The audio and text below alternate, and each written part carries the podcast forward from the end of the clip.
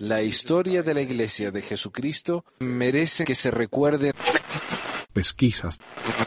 Mormonas. Mormonas. Mormonas.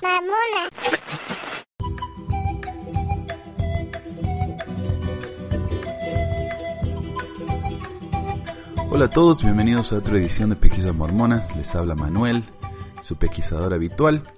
Eh, hoy tengo para ustedes una especie de libro de audio. Este es un discurso dado por el ex eh, director del SEI, el señor Reed C. Durham, el doctor eh, Durham, a la Asociación de Historia Mormona.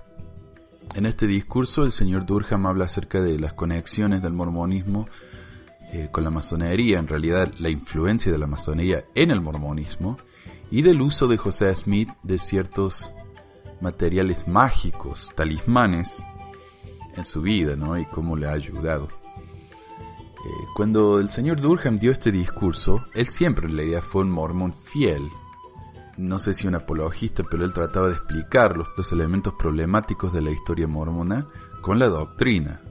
Él realmente, por lo que entendemos y por lo que han dicho varios testigos, él realmente quería saber y quería entender qué era la verdad de la iglesia, ¿no? Y él, él no, no, se, no se achicaba eh, ante estos problemas.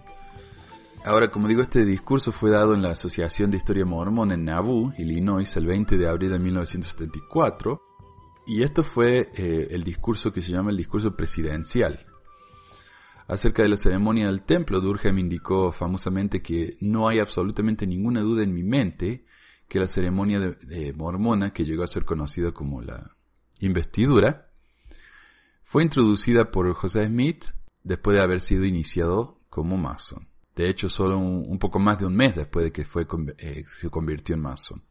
Durkheim dijo que estaba tratando de plantear preguntas y hacer un llamamiento a la comunidad histórica de aclarar la relación de José Smith entre la magia popular y la masonería en lugar de enterrar sus cabezas en la arena como se hace de manera tradicional.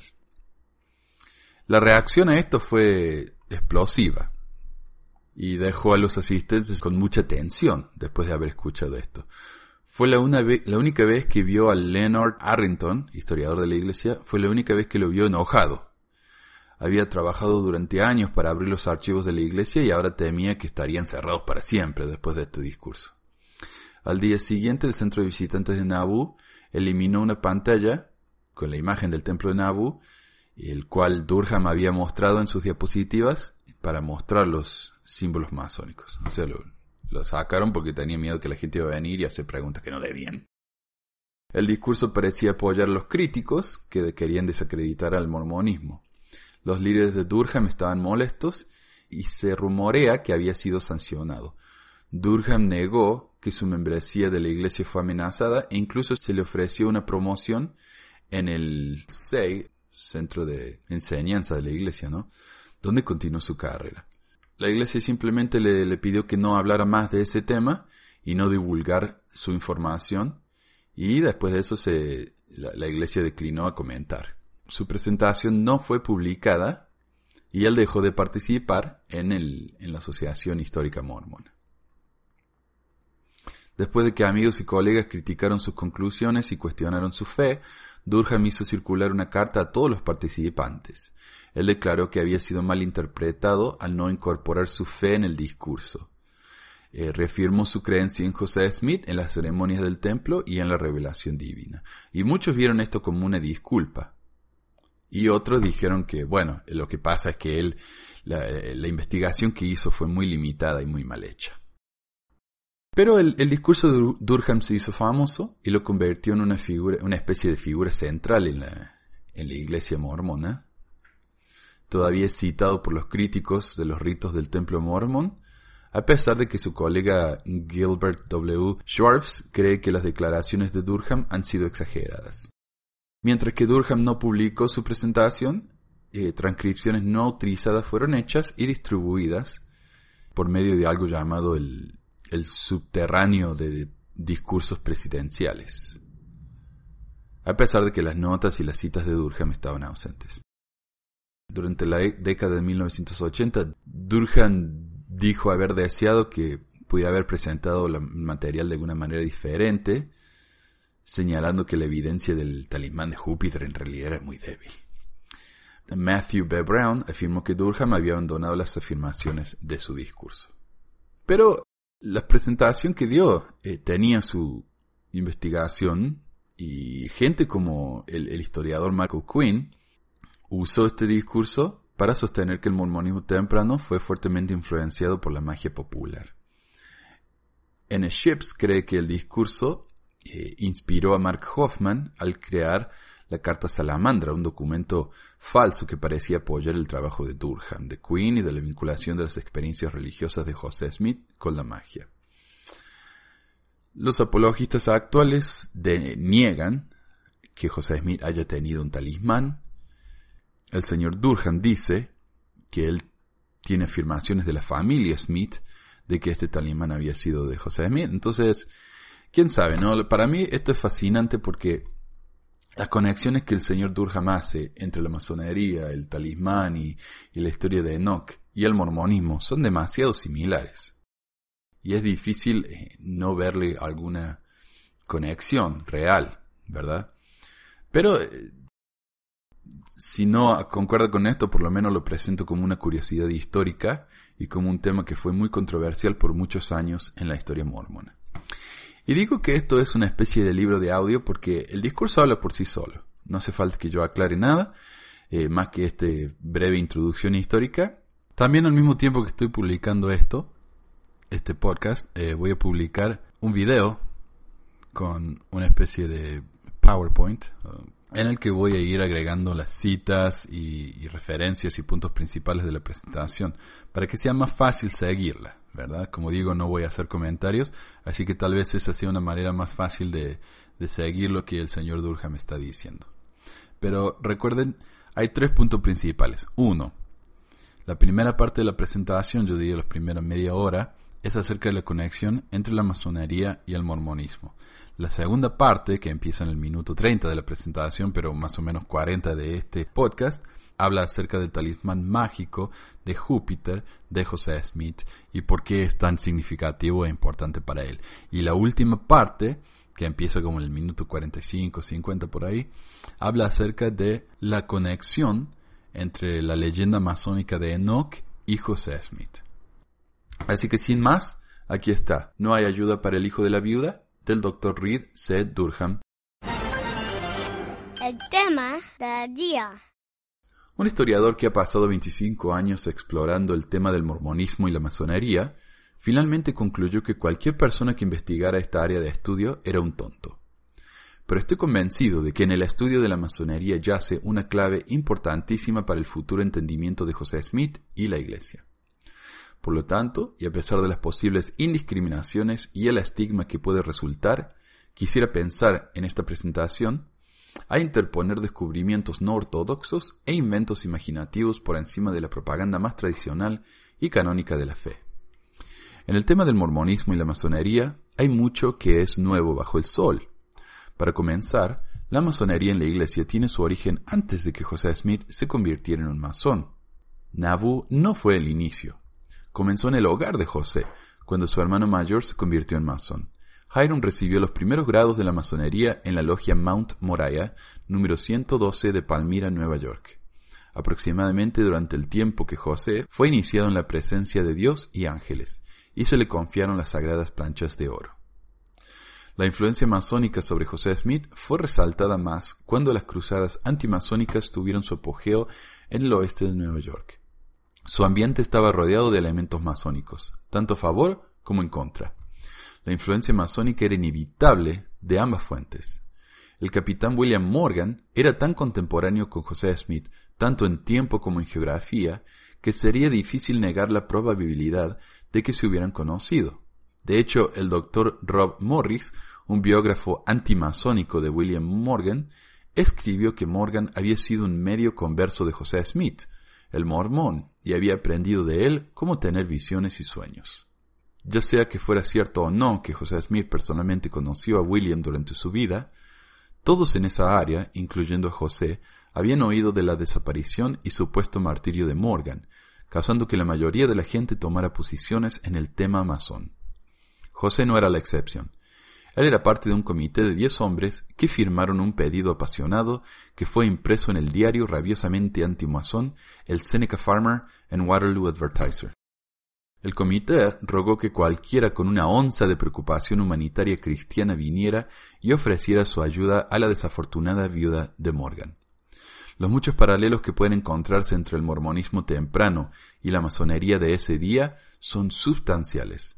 Conferencias, concilios, sacerdocio, templos, lavamientos con aceite, la emisión de licencias, maneras de identificar a compañeros trabajadores legítimos, ancianos o élderes, sumos sacerdotes y hasta el libro de la ley.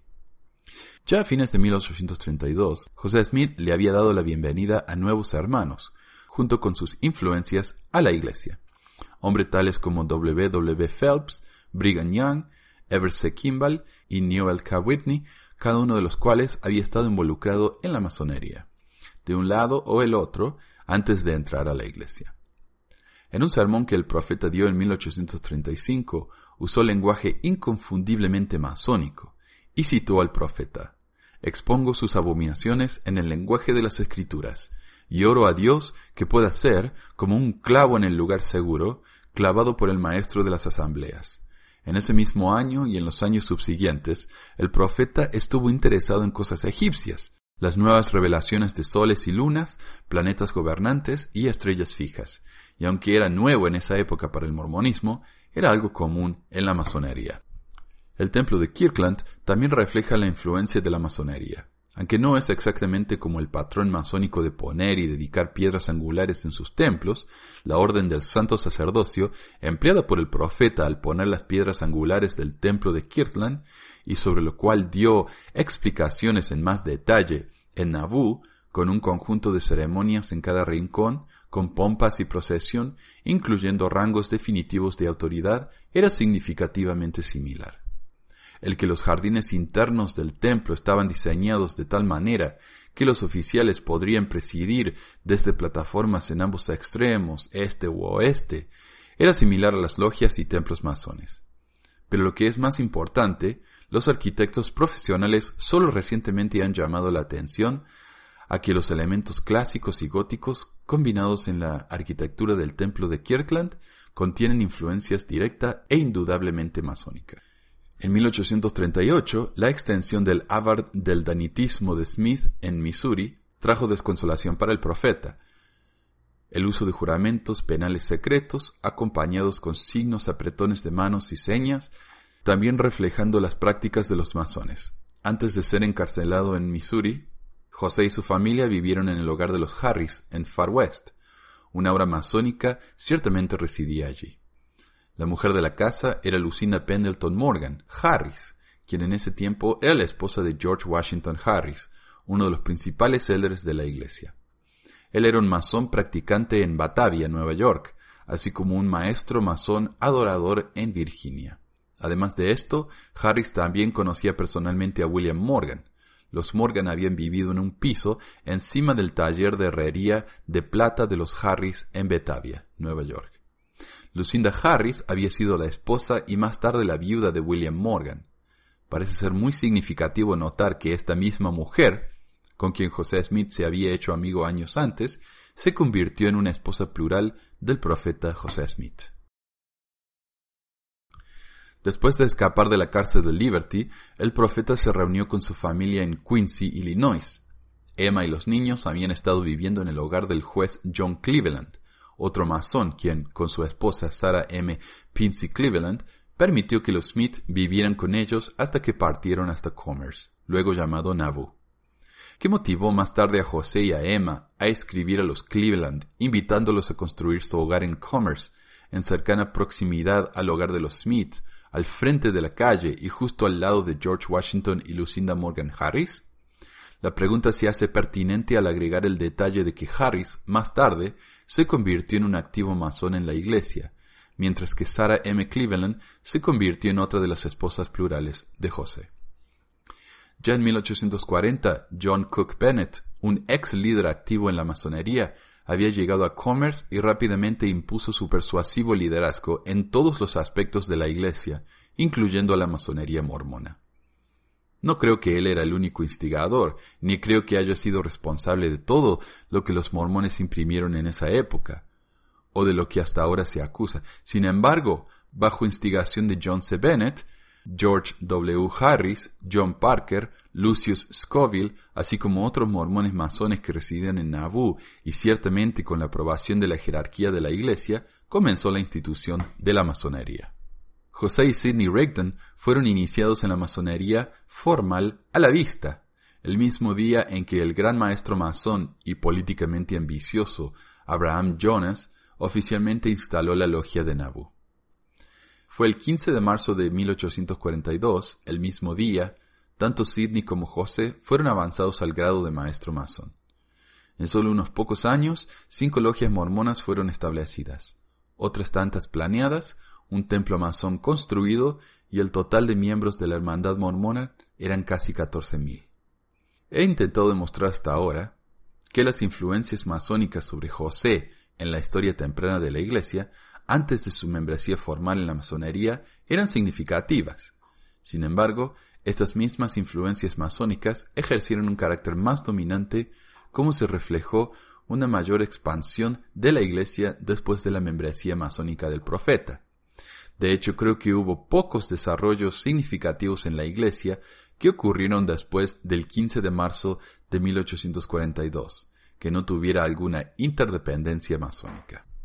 Permítame comentar alguno de esos desarrollos. No hay absolutamente ninguna duda en mi mente que la ceremonia mormona, que se conoce como la investidura, introducida por José Smith inicialmente a los mormones masones poco después de un mes de haberse convertido en masón, tuvo inspiración inmediata de la masonería. Esto no es para sugerir que no hubo otra fuente de inspiración, pero las similitudes entre las dos ceremonias son tan aparentes y abrumadoras que alguna relación dependiente no puede ser negada. De hecho, son tan similares que un escritor llamó a la investidura la masonería celestial. Es también obvio que la arquitectura del templo de Nauvoo era, en parte al menos, influenciada por la masonería pareciera que hubo un intento deliberado de utilizar los símbolos y motivos masónicos. Las piedras del sol y las piedras de la luna y de las estrellas son ejemplos. Un ejemplo adicional es el ángel usado en la veleta encima del templo. Quisiera mostrar una diapositiva o dos aquí, si puedo encender esto. William Weeks, el arquitecto del templo de Nauvoo, tiene muchos dibujos en la oficina del historiador de la iglesia.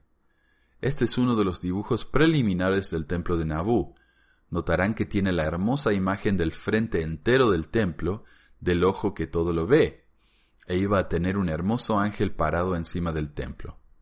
Más tarde, otro diseño, otra vez de William Weeks, modificó el ojo que todo lo ve, redujo el ángel en el techo del templo y otra vez, en otro plano, incluyó el pequeño ángel en la cima, no la enorme señora que tenía antes, y este se parece más a cómo el templo de Nabú se veía. Ahora, en el centro de visitantes de la restauración de Nabú, se puede ver una réplica del templo, y en la cima está, en la veleta, este pequeño ángel. Bueno, ese pequeño ángel está fotografiado en la próxima foto. Allí está el ángel, la hermosa trompeta, el libro de Mormón está en la otra mano, y si no lo pueden ver, lo que parecen cruces en la columna de la veleta. ¿Ven esas cruces allí? Las aumentamos en tamaño. No es una foto muy clara, para mostrarles que es un hermoso compás y una escuadra, en la típica manera masónica. Ahora, me pregunto dónde en el mundo consiguieron, en la réplica del templo en el centro de visitantes, el compás y la escuadra, los símbolos masónicos. De hecho, son probablemente los símbolos más universales que se conocen en la masonería. ¿De dónde sacaron eso? En la oficina del historiador en Salt Lake City encontramos los dibujos de William Weeks, quien claramente empleó los símbolos masónicos en ese ángel. Esos símbolos fueron quitados cuando el centro de visitantes abrió la próxima mañana. Nota del transcriptor. En los diarios de Thomas Bullock, Mosiah Hancock y en muchos de los retratos que se pintaron del templo, este ángel existe, con una hermosa descripción del ángel, incluyendo el libro de Mormón, la trompeta y las ropas y la bata del templo que se lleva. No hay duda de que eso era intencionalmente un símbolo masónico encima del templo de Nabu. Otro desarrollo en la iglesia en Nabú, la cual no ha sido considerado ser tan obviamente inspirado por la masonería, fue el establecimiento de la Sociedad de Socorro Femenina. Esta organización era el intento deliberado del profeta de expandir la masonería para incluir a las mujeres de la iglesia.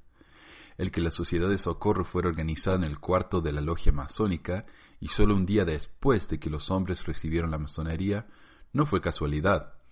Como evidencia de esto, el hermano Oliver Olney escribió en un estilo de verso muy pobre, en 1842, que José Smith dijo que hay ciertos grados del sexo débil de la tierra. Ellos pronto se reunieron en unión, formaron una logia, pero cambiaron el nombre para poder distinguirse de la logia de los hombres. Él después describió las auxiliarías masónicas de las hermanas y los grados en su liturgia. John C. Bennett sustanció lo mismo, tal como lo hizo Ebenezer Robinson y evidencia de una diferente fuente vino de parte de la hermana Elisa R. Snow, presente durante la organización como su primera secretaria, quien fuertemente enfatizó que la sociedad era un sacerdocio. Otro miembro de la organización, la hermana Mary Elizabeth Rawlings Leitner, agregó que la sociedad de socorro era una orden del sacerdocio.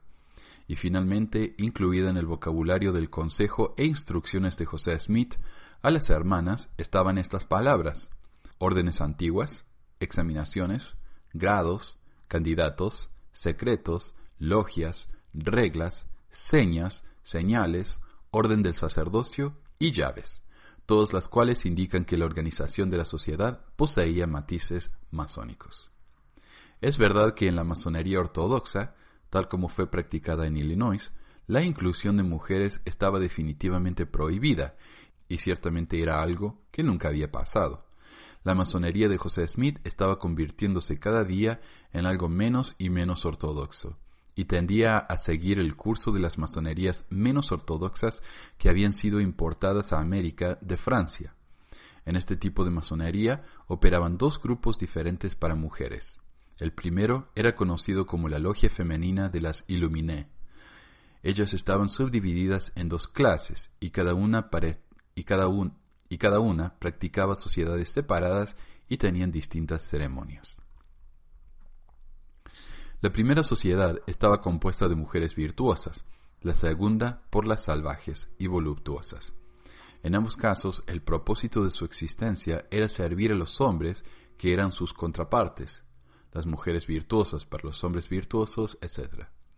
Este tipo de masonería femenina no tenía ninguna relación con la masonería femenina mormona, a menos que, por supuesto, uno creyera lo que dijo John C. Bennett con respecto al tercer grado de feminidad en la masonería mormona.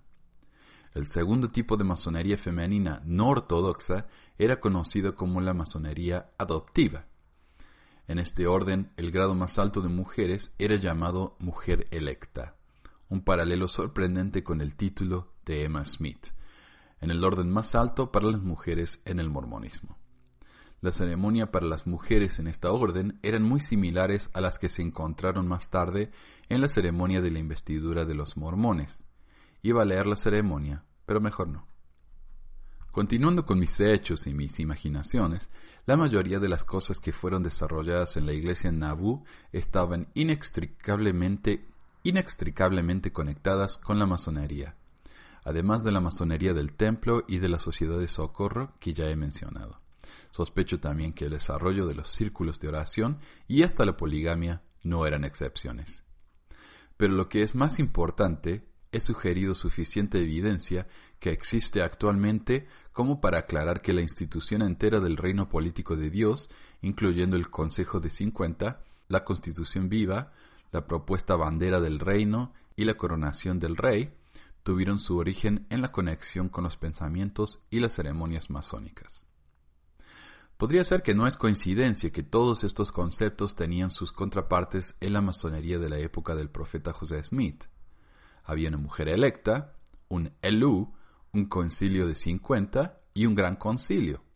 La corona era un símbolo masón común, así como una porción de las regalías llevadas por los oficiales que representaban al rey en los grados más altos ungir era algo comúnmente hecho y cualquier práctica masona habría estado familiarizada con la palabra constituciones. Con respecto a la bandera, aunque cada símbolo en ella no ha sido identificado, la mayoría de ellos pueden rastrearse a la masonería. Incluso parece sorprendente en vista de estos paralelos existentes que la mayoría de los tratados históricos sobre cualquier aspecto del reino político de Dios haya mencionado muy raramente, si es que fue mencionado para nada, su conexión con la masonería. Tal vez la evidencia más definitiva de que la masonería directamente afectó los pensamientos de José Smith y de que la doctrina del reino de Dios había sido inspirada por la masonería puede ser visto en la recientemente descubierta carta de José Smith al señor John Hall de Leominster, New Hampshire.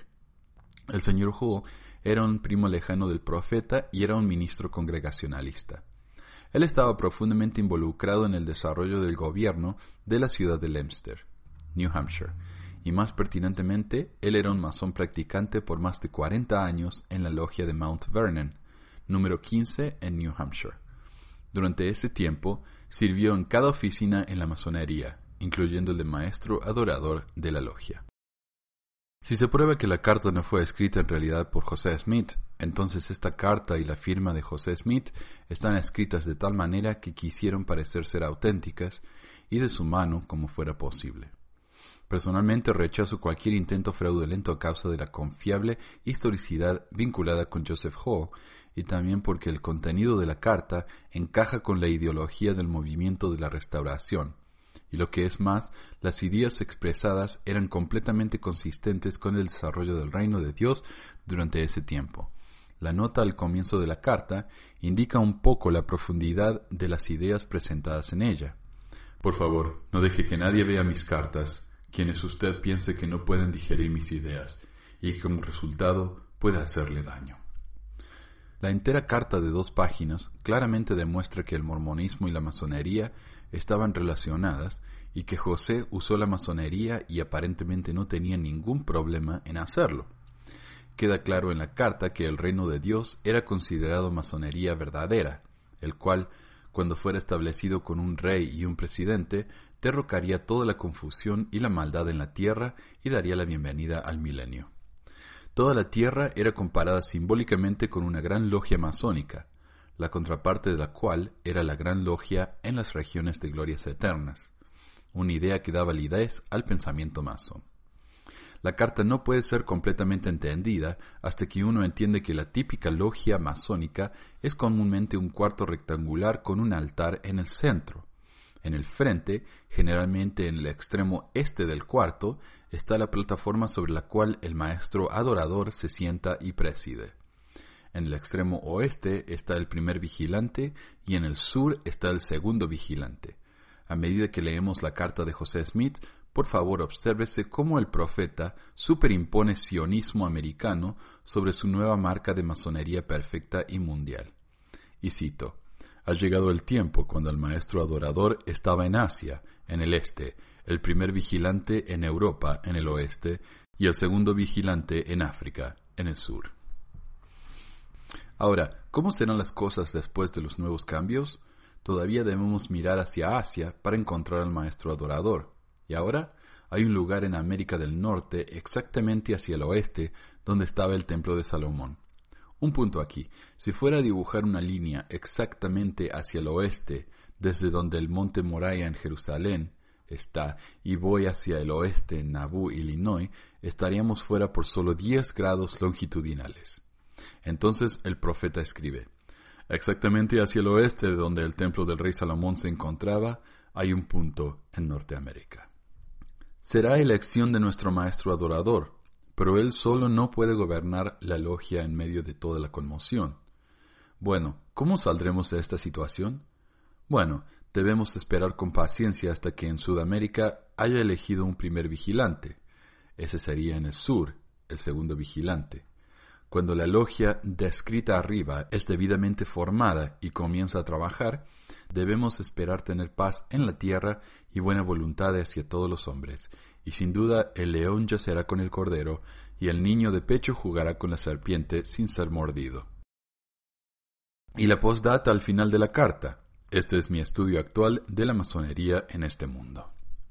Hay dos conceptos que necesito reiterar en este punto. Primero, dije que José Smith no tenía ningún problema usando la masonería. Esta carta, creo, es evidencia de ello.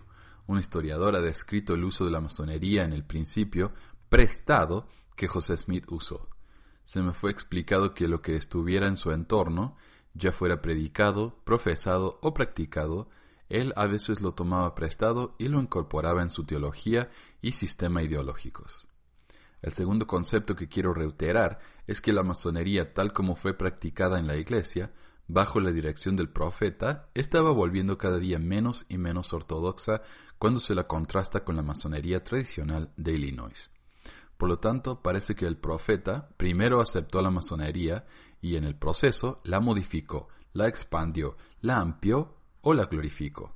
Sus alteraciones fueron hechas por la autoridad de la revelación constante recibida por él, o por los caprichos y la inteligencia de un genio egocéntrico, o a pedido de las fuertes personalidades que lo rodeaban, dándole consejo, dependiendo de cómo uno vea a José Smith. En todo caso, estos dos conceptos, de tomar prestado y de expansión, parecen estar más sustanciados por la siguiente declaración relativa a la masonería en la Iglesia, la cual fue expresada por algunos de los contemporáneos más cercanos al profeta. Everse Kimball escribió a Parley Parker Pratt, quien estaba en Inglaterra en ese tiempo, solo tres meses después de que José Smith hubiera aceptado la masonería, con las siguientes palabras. Hemos recibido algunas preciosas cosas a través del profeta sobre el sacerdocio, lo cual te causará mucho regocijo. No puedes escribirlas en papel, porque no pueden ser escritas, por lo que debes venir y obtenerlas tú mismo. Hemos organizado una logia aquí, desde que obtuvimos un acta constitutiva. Eso fue en marzo. Desde entonces ha habido unos 200 que fueron hechos masones. El hermano José y Sidney fueron los primeros que fueron recibidos en la logia. Todos los doce se han convertido en miembros, excepto Orson P. Él todavía se rehúsa, pero pronto se despertará. Hay una similitud entre el sacerdocio y la masonería. El hermano José dice que la masonería fue sacada del sacerdocio, pero se ha degenerado. Pero muchas cosas todavía son perfectas creo que resultará en algo bueno. El Señor está con nosotros y hemos prosperado. Everse Kimball más tarde escribió, tenemos la verdadera masonería. La masonería de hoy es recibida de la apostasía que tomó lugar en los días de Salomón y David. Ellos tienen ahora y entonces una cosa que es correcta, pero nosotros tenemos la cosa verdadera.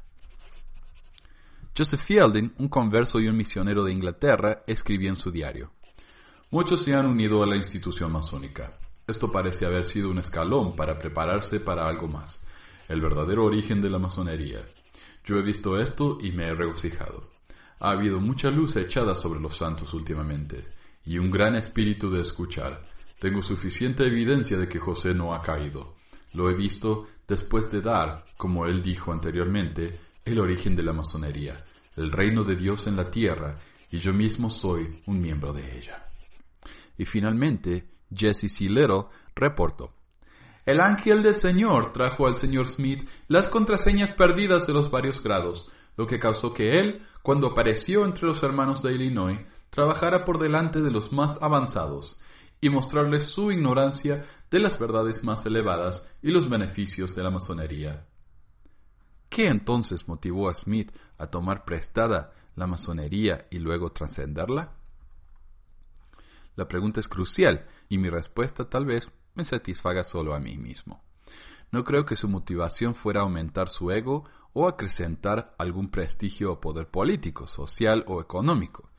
Yo también creo que no es acertado decir que la razón por la que José adoptó la masonería en la iglesia fue para crear una hermandad no mormona que pudiera proveer una influencia social necesaria y una protección física.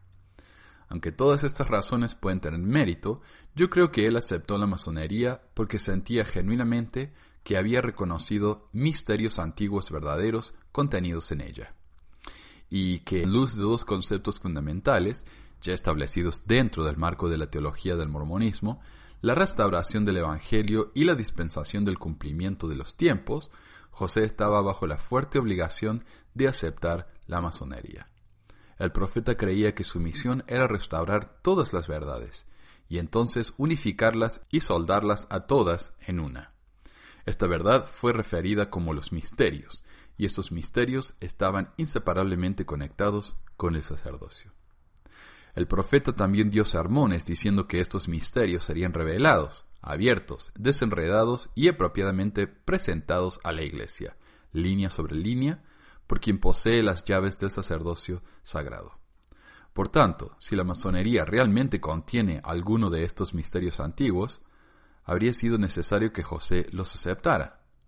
Los estudiosos de masonería filosófica y más reflexiva han creído siempre que los símbolos en la masonería eran los misterios antiguos que vienen de la antigüedad remota. Se dice que los misterios pueden rastrearse a los filósofos herméticos. Hermético proviene de Hermes, dios griego, nota del traductor. A través de Plutarco, el Cabala, los pitagorianos, los magos de Persia. Los magos de Persia son los sacerdotes zoroastrianos, nota del traductor. Los caldeos y Egipto, y a medida que estos misterios pasaron hasta la institución moderna de la masonería, en los siglos XII y XIII a.C., experimentaron muchas alteraciones progresivas, y hoy son una imagen imperfecta de su brillantez original. Supongo que José Smith creía que estaba restaurando la brillantez pristina original de la masonería, y que él estaba recreando los misterios del sacerdocio antiguo. Ahora, quiero iniciarlos a todos ustedes en lo que es tal vez la práctica más misteriosa, oculta, esotérica y sin embargo más masónicamente orientada de todas las que fueron adoptadas por José Smith. Esto puede ser otro buen ejemplo del principio explicado anteriormente de tomar prestado. Toda la evidencia disponible sugiere que José Smith, el profeta, poseía un medallón o talismán masónico con el cual trabajó durante su vida y el cual evidentemente estaba en su persona cuando fue martirizado. Su talismán tiene la forma de un dólar de plata y es probablemente hecho de plata o latón. Mide exactamente 39.7 milímetros de diámetro y pesa un poco menos de 14 gramos.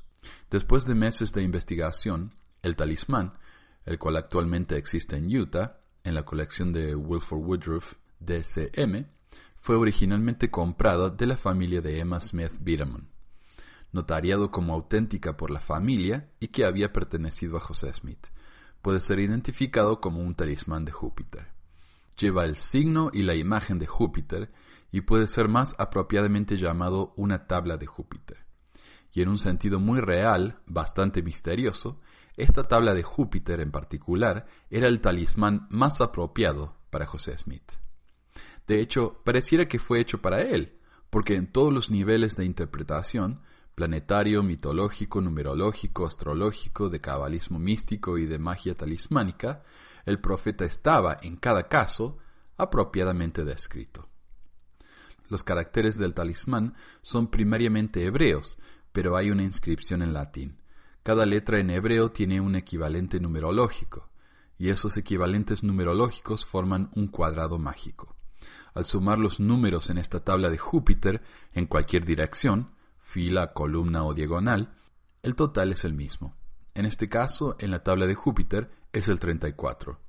El total de los números es 136, número que se puede ver en el talismán. El símbolo de Júpiter, el cual se parece al símbolo del número 4, también puede encontrarse en ambos lados del talismán, el cual de hecho es el mismo símbolo del latón.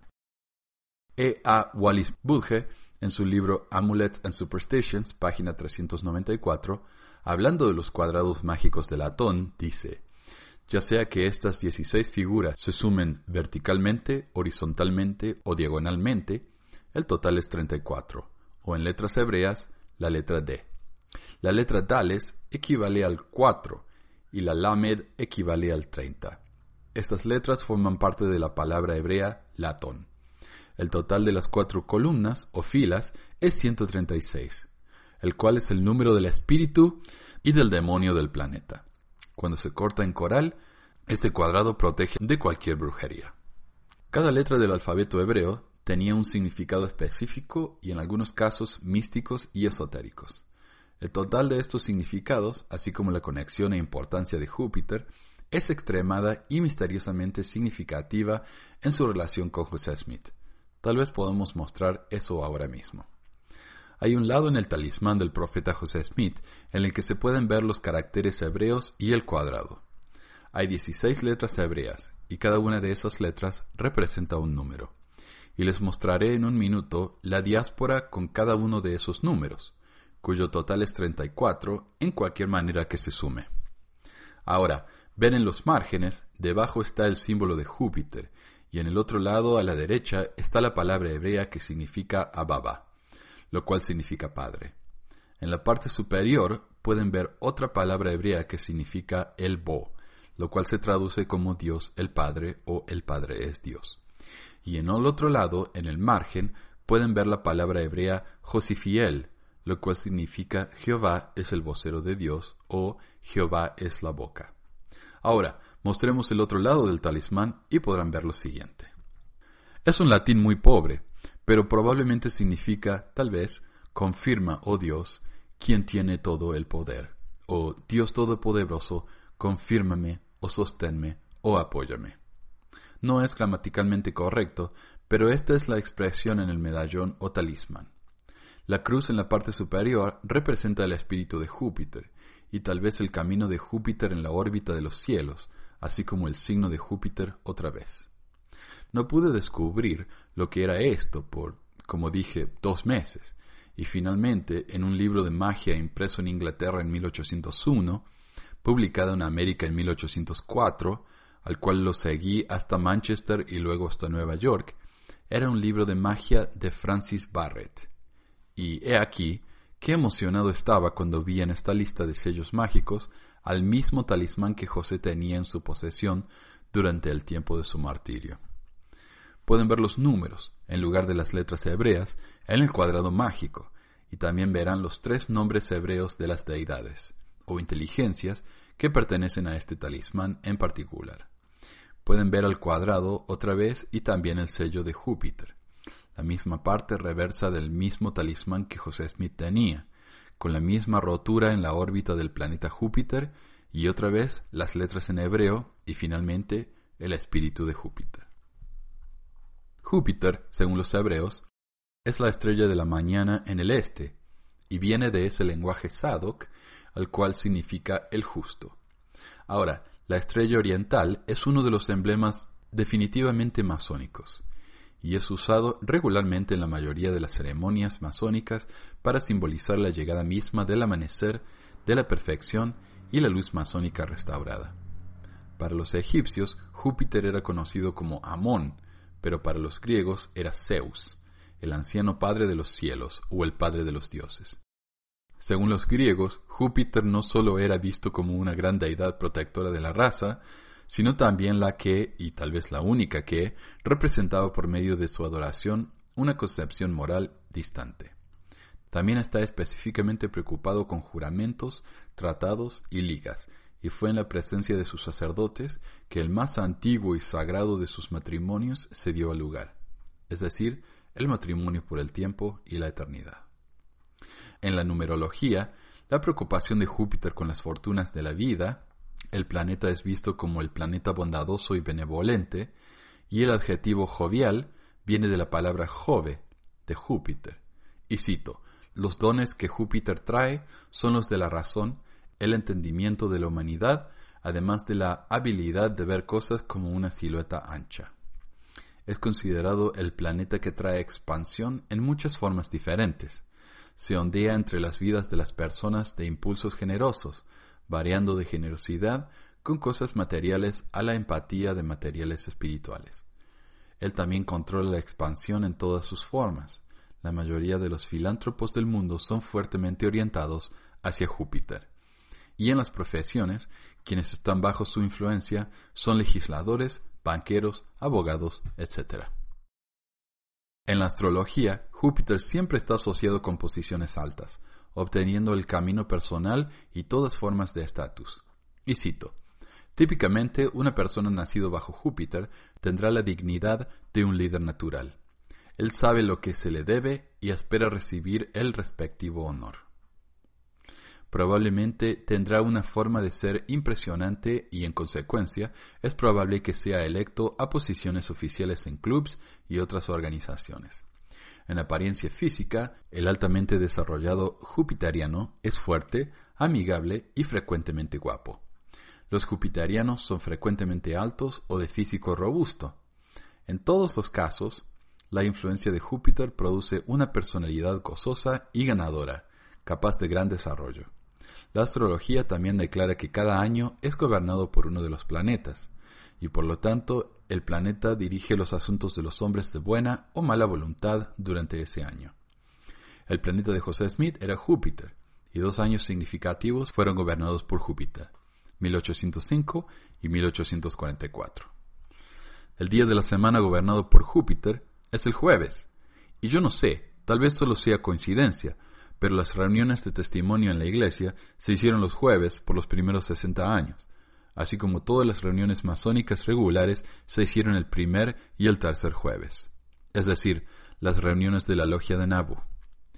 El día del martirio del profeta José Smith fue un jueves, y así con tantos otros eventos especiales en la historia de la Iglesia.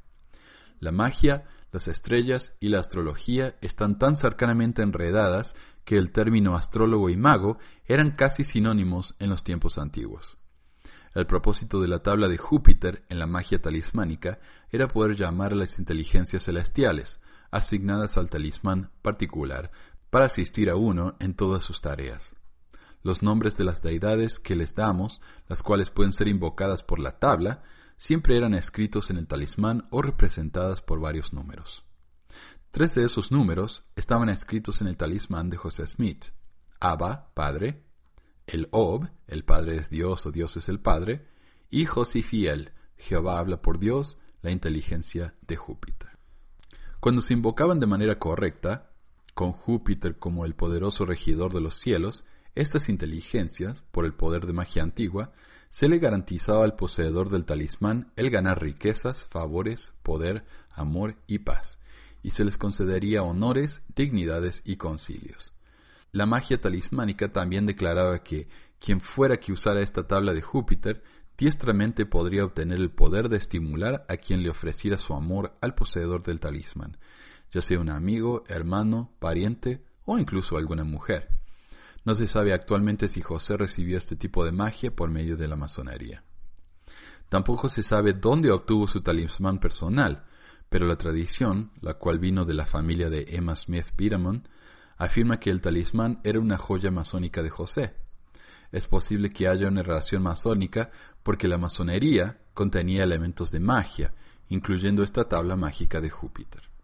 Al comienzo de mi presentación expresé un deseo de poder presentar algunos descubrimientos y rarezas no ortodoxas relacionados con el mormonismo y la masonería, para así provocar algunos pensamientos y presentar algo nuevo. Si no he logrado hacer eso, por favor permítame hacer un intento más. Hay una famosa leyenda que el gran orador narra en forma de sermón en las ceremonias de los grados 13, 14 y 21 de la masonería la cual tiene orígenes antiguos, la cual es sorprendentemente similar al mormonismo. Las raíces de la leyenda datan de la época de las antiguas tradiciones hebreas, pero fueron desarrolladas muy cercanamente, tal como son ahora encontradas en la masonería, a las antiguas tradiciones y mitologías cabalísticas. El refinamiento de la leyenda y su incorporación en la masonería moderna comenzó en Francia alrededor del 1740 o 1760, pero la leyenda puede encontrarse impresa en la masonería americana de 1802. Y ya para los tiempos de José Smith, muchas publicaciones habían hecho que la leyenda se diseminara y se hiciera popular. Ahora permítame contar el aspecto básico e introductorio de la leyenda, que en la preexistencia había una doctrina secreta que fue dada por la deidad, y que primero fue presentada en la gente por medio de Adán. Adán entonces debía guardar esta doctrina secreta cuidadosamente porque contenía todos los misterios. Contenía el conocimiento de Dios y el nombre que contenía era el sagrado nombre de Dios. Adán entonces confirió la sagrada doctrina a su hijo Set, quien la guardó muy cuidadosamente, y la dio a conocer a un círculo interno de creyentes y entonces fue pasada hasta que llegó a Enoch. Y Enoch es la figura principal en la leyenda. Fue con Enoch que la sorprendente similitud con José Smith y la historia mormona se hace preocupantemente clara. El detalle principal de la leyenda puede resumirse de la siguiente manera. Enoch, séptimo en la línea de patriarcas desde Adán, Tenía 25 años cuando recibió su llamamiento y su visión. Fue llevado en visión al monte llamado Moría. En visión vio una caverna en un cerro, una bóveda sagrada en las entrañas de la tierra. La cavidad simbolizaba un contenedor de tesoros sagrados, como una arca sagrada, y tenía una tapa. En la visión, Enoch percibió una plancha de oro brillante que contenía grabados y símbolos. Él reconoció la letra M en las planchas, la cual designaba el nombre del cerro. Él también vio el nombre sagrado de Dios, el cual se había perdido entre la humanidad y la deidad le comisionó que preservara este conocimiento. Él anticipó un diluvio que vendría y que destruiría a toda la humanidad. Por lo tanto, él sintió que era su obligación preservar el misterio secreto. Puso dos pilares dentro del cerro. A. Uno de mármol, en el que, escrito en jeroglíficos egipcios, se encontraron eventos históricos relacionados con la Torre de Babel. Y B. Uno de bronce, el cual contenía la historia de la creación y el misterio concreto. Esos registros fueron ubicados en el cerro, junto con el tesoro de las planchas de oro. Este pilar de bronce tenía una bola de metal en la parte superior, en la que había mapas y direcciones del mundo y del universo, y la cual también funcionaba como una especie de oráculo. Enoch entonces puso una tapa de piedra o losa sobre la cavidad en el cerro. Enoch predijo que después de la inundación un descendiente israelita descubriría nuevamente el tesoro secreto enterrado. Tal como se predijo, después del diluvio, un gran rey llamado Salomón tomó el poder y deseó construir una casa sagrada para que la presencia divina la habitara. Salomón y sus constructores, los masones, mientras construían y excavaban para hacer el templo en el monte Moría, descubrieron la caverna y el tesoro sagrado. Después de intentar de obtener el tesoro tres veces, finalmente tuvieron éxito. Esos masones se regocijaron grandemente al recibir estos misterios preservados. Pero tres hombres malvados intervinieron y cometieron un crimen horrible.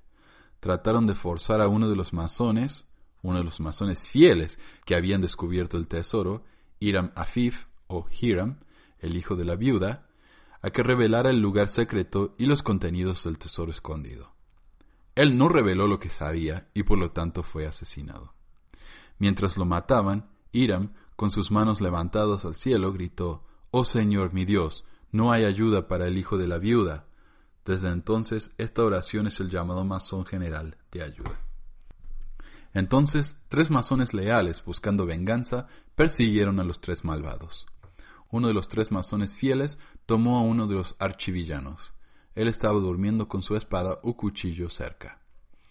El masón mató al villano con su propio cuchillo, cortándole la cabeza. En las ceremonias masónicas, las palabras cortar la cabeza eran usadas. También en las ceremonias masónicas, en la Francia revolucionaria, se recreaba la matanza de este villano. El nombre del tirano era rey Felipe le Bel, Felipe IV o el Hermoso, quien destruyó a los caballos templarios. El masón leal fue recompensado por el rey Salomón los tesoros recuperados pasaron a formar parte del tesoro templario. Consistía de los registros de bronce, las planchas de oro, la bola de metal, el pectoral y el urim y el tumim. Tal es la leyenda masónica de la doctrina secreta, o el tesoro sagrado en el monte sagrado, o el tesoro del hijo de la viuda. Los paralelos con José Smith y la historia del mormonismo son tan inconfundibles que decir que son una coincidencia sería ridículo. José Smith fue llamado Enoch, incluso por Dios. Tenía 25 años cuando trajo a luz su registro sagrado. Su registro sagrado había sido enterrado en un cerro por un hombre cuya inicial era la M. Había planchas de oro que contenían los misterios de Dios, y también estaban escritos en jeroglíficos egipcios o alguna forma de egipcio. Había planchas de bronce, las cuales contenían el relato de la creación del mundo. Había otro registro que contenía un relato de la Torre de Babel, y el cerro y la cavidad que José vio en una visión estaban cubiertos con una tapa de piedra. Los otros tesoros en la caja de piedra eran el pectoral, el urim y tumim, así como una bola de metal que funcionaba como guía y se llamaba Liaona. José Smith también dijo ser israelita, y él también hizo muchos intentos fútiles para obtener el tesoro cuando lo vio. José Smith tuvo tres testigos del libro de Mormón, y el registro mismo da testimonio de un archienemigo llamado Labán, quien trató de evitar que se tuviera acceso al registro sagrado, y a quien se le cortó la cabeza con su propia espada. El profeta también construyó templos para que viviera el Espíritu de Dios. Ahora, estos paralelos, tan dramáticos como parecen ser, no representan la parte más extraña de la historia. Todos estos aspectos de la leyenda parecen haberse transformados en la historia de José Smith, tanto así que pareciera ser una especie de actuación simbólica de una tradición masónica. Pero hay un punto en este drama donde la acción va más allá de la metáfora y los símbolos se mezclan con una trágica realidad. Esto tiene que ver, por supuesto, con el sueño de Hiram Abif en la leyenda y en el martirio de José Smith. En junio, José Smith se entregó para ser encarcelado y el 27 de junio de 1844 una turba asaltó la pequeña cárcel de Carthage. Hiram murió instantáneamente y John Taylor fue seriamente herido. José Smith, maestro masón y el hijo de la viuda, fue a la ventana y con sus manos levantadas comenzó a gritar el llamado masónico de ayuda a los hermanos masones presentes. Oh Señor, mi Dios. No pudo completar su ruego y cayó de la ventana hacia su muerte. ¿Cómo interpreta un historiador mormón a José Smith y a la leyenda masónica de Enoch? Los paralelos exigen una respuesta. José Smith fue el fruto de la profecía de Enoch. Este fue un caso extremo de préstamo por parte del profeta, o fuerzas misteriosas y divinas, e incluso mágicas, se le apegaron, ya sea antes o después de su membresía masónica. La evidencia demanda comentarios. He intentado indicar que, con respecto al mormonismo y a la masonería, todavía hay mucho que es nuevo bajo el sol. No creo que la historia de Nabú pueda contarse adecuadamente sin una investigación de la masonería. Hay muchas preguntas que todavía necesitan ser respondidas. Honestamente, espero haber provocado algunas preguntas. Tal vez haya respondido algunas, pero si nosotros, como historiadores mormones, respondemos a estas preguntas y a otros sin fin de preguntas similares, como los avestruces, enterrando nuestras cabezas en la arena, entonces pregunto, ¿alguna vez habrá alguna ayuda para el hijo de la viuda?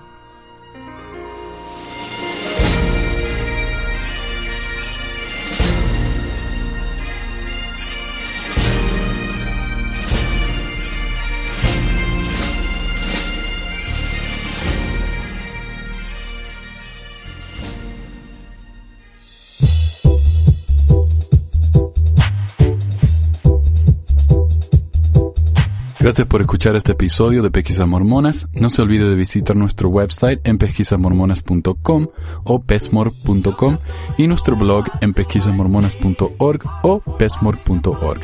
También tenemos un grupo en Facebook donde la discusión siempre es animada y si tiene alguna pregunta, comentario, queja o hate mail pueden enviarlo a manuel arroba. Gracias de nuevo por escuchar y hasta la próxima.